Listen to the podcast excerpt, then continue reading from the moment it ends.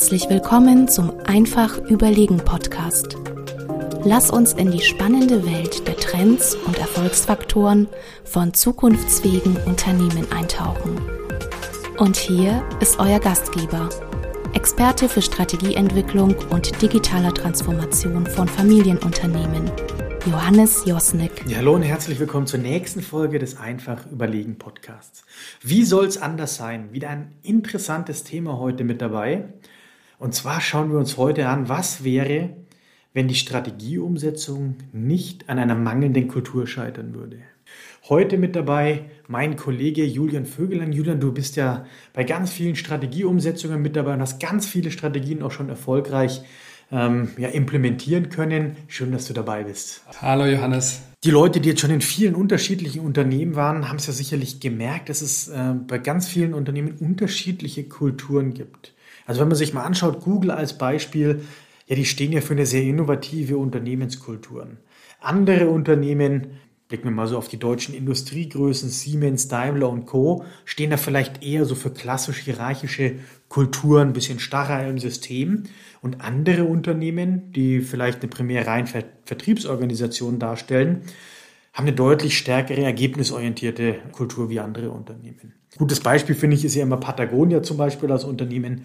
Die haben ja einfach einen ähm, Fokus sehr stark auf die sozialverträgliche Kultur gelegt und leben und ähm, agieren jeden Tag danach. Ja, und die einzelnen Ausprägungen stehen aber für mich gar nicht mal im Widerspruch oder es gibt ja kein richtig oder falsch oder schlecht oder gut, sondern es zeigt eins, dass Kultur vorhanden ist und dass Kultur auch das Verhalten der Mitarbeiter beeinflusst. Und die Erfahrung, die wir jetzt in vielen Strategieprojekten gemacht haben, gerade wenn es darum geht, sich in neue Bereiche vorzuwagen, wenn es um Veränderung geht, ist so, dass die Kultur leider ganz, ganz häufig dafür sorgt, dass die Strategieumsetzung genau daran scheitert. Doch warum ist es so, dass eben Kultur ja eher Feind als Freund in vielen Projekten ist? Und genau das wollen wir uns jetzt mal anschauen. Julian, wie siehst du denn das Thema Kultur und Strategie so in, in der Kombination? Ja, für mich Kultur und Strategie sind eigentlich zwei Themen, die miteinander vernetzt sind. Es ist eigentlich fast schon als ein Thema zu betrachten. Warum? Strategie auf der einen Seite startet ja mit einem Konzept, mit einer inhaltlichen Gestaltung und spannend wird es, wenn es an die Umsetzung geht. Und der Wirtschaftsökonom Peter Drucker sagte ja damals schon Culture Eats Strategy for Breakfast und ich würde da genau auch ansetzen. Naja, die Strategie kann noch so gut ausgearbeitet sein, kann noch so glänzen, kann noch so gute Inhalte haben. Wenn sie am Ende in der Kultur nicht mitgetragen wird, wird sie scheitern. Und tatsächlich gibt es da auch diverse Statistiken, dass eben Strategien und Transformationsprojekte an der Umsetzung scheitern, wenn man die Kultur nicht berücksichtigt und die Kultur nicht vom Beginn an mit integriert. Ich würde sogar noch einen Schritt weiter gehen, weil tatsächlich langt mir diese Ausprägung noch gar nicht. Ich würde sagen, es muss auf der einen Seite eine ganz, ganz klare Strategie geben, die vorgibt, wo wollen wir denn hin. Dann müssen wir auf der anderen Seite eine Organisation haben, die ja überhaupt in der Lage ist, die Strategie umzusetzen. Und dann brauchen wir eine Kultur, die die Organisation befähigt, die Strategie umzusetzen. Und das ist auch, wenn wir über unsere Beratungsmandate sprechen, ist das immer so dieser Dreiklang, in dem wir uns bewegen. Wir sagen immer, es braucht eine starke Strategie, es braucht eine Organisation für die Strategie und die Kultur muss zu dem, was wir da tun, passen. Also es bringt reichlich wenig, wenn wir die tollste Strategie aufbauen, die kulturell nicht umsetzbar ist. Ich hatte letztens genauso einen Fall, ruft mich ein Kunde an und sagt, hey, wir haben eine ganz, ganz tolle Strategie, wir wollen neue Märkte mit neuen Produkten erobern, aber wir kriegen die PS nicht auf die Straße. Und am Ende des Tages kam raus, sie haben weder Leute, die Lust darauf haben, neue Produkte in neue Märkte zu bringen. Sie haben keine Leute, die überhaupt mal in neuen Märkten unterwegs waren. Und sie haben eine Kultur, die eher, ich sag mal, sich inkrementell fortentwickelt und die sehr starke Beharrungskräfte haben. Und da heißt es dann auch, naja, diese Strategie ist dann vielleicht, vielleicht nicht das Richtige für euch. Oder wir müssen so aktiv an der Kultur arbeiten, dass wir die Strategie überhaupt umgesetzt bekommen. Und das ist genau der Punkt. Wie kann man denn überhaupt eine Kultur verändern? Und da gibt es ganz gute Studien dazu und auch ganz gute Modelle dazu. Und ich finde immer, es ist ganz wichtig zu unterscheiden zwischen, zwischen Sachen, die man sieht also quasi das Verhalten und die gelebte Unternehmenskultur und Sachen, die man nicht sieht, also was dahinter steckt, das heißt so die eigene Haltung, die jemand mitbringt. Und die eigene Haltung ist ja ausschlaggebend für das Verhalten von Mitarbeitern und das Verhalten prägt wieder die Kultur. So, und das ist ein Zusammenspiel, was funktionieren muss. Und ich glaube, das muss man verstehen, weil die eigene Haltung wirst du als Unternehmen ja nur schwer verändern können. Du kannst aber dafür sorgen, dass jemand seine eigene Haltung möglichst positiv in die Kultur des Unternehmens einbringen kann. Vielleicht da auch ein ganz schönes Beispiel. Wir hatten ein Projekt bei einem Familienunternehmen, welches im Bereich ähm, Automobilzulieferung unterwegs ist. Produzierendes Unternehmen hat seinerzeit eben ausschließlich Komponenten hergestellt für den Verbrennermotor in der Strategiearbeit wurde beschlossen, sich dem Thema ja nicht zu distanzieren, aber neue, neue Anwendungsfelder, neue Kunden mit aufzunehmen. Im Strategiekonzept sehr klar, sehr ausführlich beschrieben.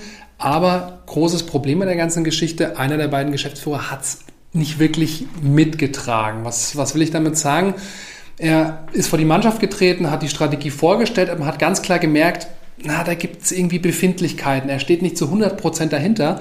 Und genau da ist die Kultur eben so wichtig. Und du hast gesagt, Kultur entsteht durch das Verhalten jedes Einzelnen und wird von oben nach unten gelebt. Und in dem Fall konnte man ganz klar sehen, das Konzept war gut, es war super ausgearbeitet. Er hat es auf der inhaltlichen Ebene auch verstanden, dass es notwendig ist.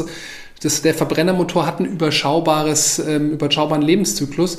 Aber in dem Moment hat man gemerkt, er hängt an seinen alten Kunden. Er hat langfristige Kundenbeziehungen und das hat man wirklich in der Organisation gespürt. Und deswegen bin ich der Meinung, naja, Kultur muss eben da ganz, ganz stark mit angefasst werden und die Leute müssen von der Geschäftsführung startend die Themen mittragen, müssen eine Vorbildrolle einnehmen und müssen durch ihr eigenes Verhalten das gesamte Unternehmen mitprägen. Ja, und genau da ist der Punkt. Für mich heißt ja Kultur nicht nur die einzelnen Schritte zu erklären. Das ist wichtig und richtig, das zu tun, aber vielmehr heißt es ja mit gutem Beispiel vorangehen und auch die Konsequenzen daraus zu tragen. Und ich finde, da lohnt sich auch immer mal so ein Blick in den Leistungssport.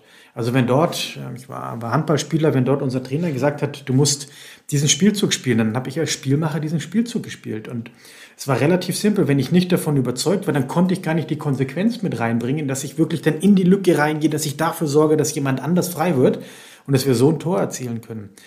Und genauso ist es doch in der Unternehmenswelt auch. Wenn du nicht mit der richtigen Konsequenz da reingehst, ja, dann kann nichts Gutes entstehen. Da wird es immer hinter dem Potenzial bleiben. Und genauso ähm, ist es auch bei dem Thema Kultur. Du musst es also vorleben. Du kannst nicht mit dem, dem dicksten Auto, was 20 Liter verbraucht und ähm, Unsummen an Ressourcen verbraucht, kannst du vorfahren, wenn du sagst, wir sind ein nachhaltiges Unternehmen. Und jetzt ein ganz spannender Punkt. Wie macht man das dann? Ne? Also immer wird dann uns die Frage gestellt, es klingt ja erstmal nachvollziehbar, plausibel, aber wie macht man es denn? Und ich glaube, da ist ein ganz entscheidendes Erfolgsrezept, das Unternehmen von Beginn an in diesen Prozess mit einzubinden. Heißt, wenn wir über Strategie sprechen, wollen wir nicht nur mit der Geschäftsführung drüber sprechen, sondern wir wollen eigentlich einen gemischten Ansatz fahren. Wir wollen auf der einen Seite top-down, aber auch bottom-up. Wir wollen die in Anführungszeichen Betroffenen auch von strategischen Veränderungen in diesen Prozess aktiv mit einbauen und wollen letztendlich die Betroffenen zu Gestaltern machen. Und das ist aus meiner Sicht, wenn ich so auf unsere Projekthistorie zurückblicke, ein ganz entscheidender Punkt in den Projekten, wo wirklich auch das Management mit einbezogen wurde, wo wirklich auch operative Einflüsse mit in den Strategieprozess eingeflossen sind, hat das auch auf die Kultur von Tag 1 einen Einfluss, weil keiner will sich erstmal von von, von alleine aus verändern. Ich stehe nicht morgens auf und sage, juhu, morgen mache ich alles anders.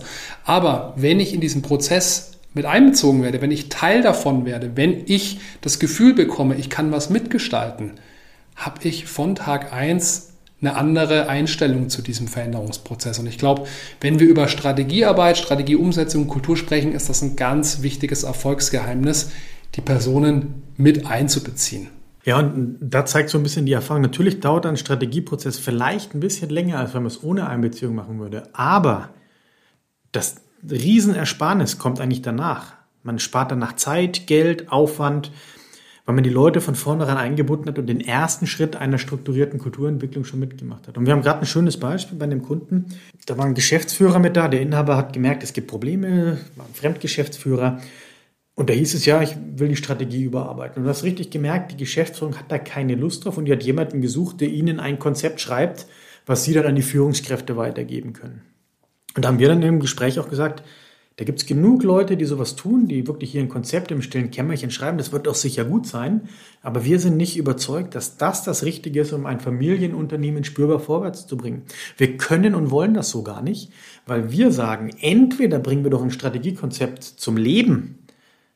Und da braucht es eben die Rückendeckung von der Führungsmannschaft. Da braucht es eine Involvierung. Da braucht schon den ersten Schritt für eine nachhaltige Kulturentwicklung. Und nur dann können wir den Kunden eben spürbar vorwärts bringen. Und das finde ich ist so ein schönes Beispiel, wie wichtig das doch ist, dass Kultur, Strategie und Organisation alles im Einklang sich befindet. Jetzt gibt es aber dem ganzen Thema auch noch eine andere Seite der Medaille. Und ich glaube, wichtig ist an der Stelle auch ganz klar hervorzuheben, naja, wenn ich im Rahmen eines Strategieprojekts und deren Umsetzung wirklich auch Veränderungen treiben will, wird es am Ende nicht den Fall geben, dass jeder zu 100 Prozent diese Veränderung treibt. Und da ist es auch ganz wichtig, sich als Geschäftsführer, als Inhaber die Frage zu stellen, wer ist denn bereit, diesen Weg mit mir zu gehen? Und was heißt es in Konsequenz? In Konsequenz bedeutet das, naja, es wird auch den einen oder die andere geben, die nicht dafür bereit sind. Und an der Stelle ist es da auch wichtig, mit den Personen auch, auch ähm, klare Kante zu fahren und die Frage zu stellen, wollt ihr Teil der Zukunft sein? Wollt ihr dieses Unternehmen mitgestalten? Und in letzter Instanz kann es auch heißen, sich von den Personen dann zu trennen. Und ich glaube, das ist auch immer ganz wichtig, weil der Eindruck entsteht, naja, wir machen Kulturarbeit, wir nehmen alle mit und wir wollen alle Teil des Prozesses werden lassen. Ja, im Idealfall ist das so, aber im Realfall gibt es eben auch Personen, die diesen Weg nicht gemeinsam mitgehen wollen. Und dann muss man auch die gewissen Konsequenzen treffen. Ich finde, ähm, da ist genau ein richtiger Punkt, den du sagst, weil ein Unternehmen ist ja kein Wohlfahrtsverband und am Ende des Tages müssen Ziele verfolgt werden, damit man die Kundenbedürfnisse auch wirklich befriedigen kann.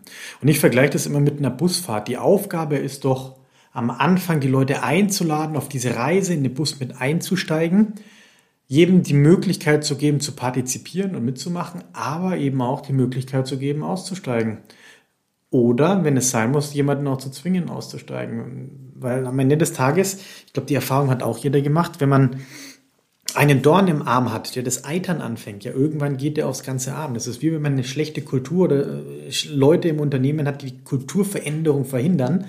Irgendwann hat das einen Ausstrahlungseffekt auf die anderen und macht einen Veränderungsprozess und eine Strategieumsetzung deutlich schwerer, wenn nicht sogar so, dass die Strategieumsetzung einfach scheitern wird deswegen. Und genau deswegen sollte man da immer genau hingucken. Ich finde immer die Einladung auszusprechen ist super, aber am Ende des Tages muss man nicht zwanghaft jeden mit auf die Reise nehmen. Ich finde es immer ganz spannend, wenn wir so einen Strategieprozess dann auch in der Umsetzung ähm, starten oder mit der Umsetzung starten, kommt ja häufig die Frage, na ja, werden das alle mitgehen und was passiert, wenn Personen das Unternehmen verlassen? Naja, ich stelle dann auch ganz provokant mal die Frage andersrum was passiert denn, wenn gewisse Personen nicht das Unternehmen verlassen und die Themen nicht mittreiben. Also ich glaube, auch das kann man durchaus mal ganz provokant so formulieren und trifft, glaube ich, deine Metapher mit dem, mit dem äh, Dorn und dem, dem Arm ganz gut. Wir hatten es tatsächlich auch bei einem Kunden, das war ganz spannend, gab es zwei Geschäftsführer. Einer war Feuer und Flamme für die Strategie, hat einen neuen Geschäftsbereich ähm, mit ähm, ja, neuen Erlösquellen ähm, erarbeitet, ein komplettes Konzept schon ausgearbeitet gehabt. Der war wirklich in den Startlöchern, der wollte loslegen. Und der andere Geschäftsführer hat gesagt, nee, nee, das funktioniert nicht, das geht nicht. Und das hat tatsächlich ein Jahr gedauert, bis dann der Inhaber von dem Unternehmen gesagt hat, so funktioniert das doch nicht. Es kann doch nicht sein, dass einer das Ganze verhindert. Ähm, die Erlössituation ist weiter zurückgegangen. Dann haben sich von dem einen Geschäftsführer getrennt. Und was ist passiert? Plötzlich konnte die Strategie umgesetzt werden. Plötzlich ist eine Dynamik reingekommen in das ganze Thema. Und ist denn die Strategie so umgesetzt worden, wie es genau geplant war? Nee, ist sie nicht, aber sie wurde angepasst. Das gute Unternehmen steht heute super da und ich vergleiche das immer wie ein Auto anschieben. Man muss ja erstmal in Bewegung kommen. Wenn man das Auto auf den ersten Metern anschiebt, ist der Erstanschub extremst schwer. Wenn es aber mal rollt, wird es deutlich leichter. Und genauso ist es bei der Strategieumsetzung. Und häufig kommt man aber aufgrund der Kultur gar nicht zu dem Punkt, dass das Auto mal losrollt. Und das ist für mich immer so die erste Hürde, die man nehmen muss. Man muss das Ganze mal in Bewegung bringen. Man muss optimalerweise mit einfachen Möglichkeiten schon erste Erfolge erzielen und zeigen, dass es funktioniert, damit eben so eine Kultur entstehen kann. Ja, lieber Zuhörer, jetzt haben wir viel über den Zusammenhang von Kultur, von Strategie, warum eine Strategieumsetzung ähm, ohne eine gute Kultur nicht funktionieren kann, gesprochen. Jetzt würden mich tatsächlich deine Erfahrungen dazu interessieren. Schreib mir doch an josnik.weismann.de, wie du im Unternehmen das erlebt hast ähm, und wie du auch mit dem Thema Kultur ähm, im Rahmen von Strategieumsetzung umgehst. Wir haben natürlich wieder unter www.einfachüberlegen.de einen One-Pager für dich bereitgestellt, wo die wichtigsten Punkte hier nochmal zusammengefasst sind. Ja, in dem Sinne, Julian, vielen Dank, dass du dabei warst. Danke, Johannes. Und bis zum nächsten Mal.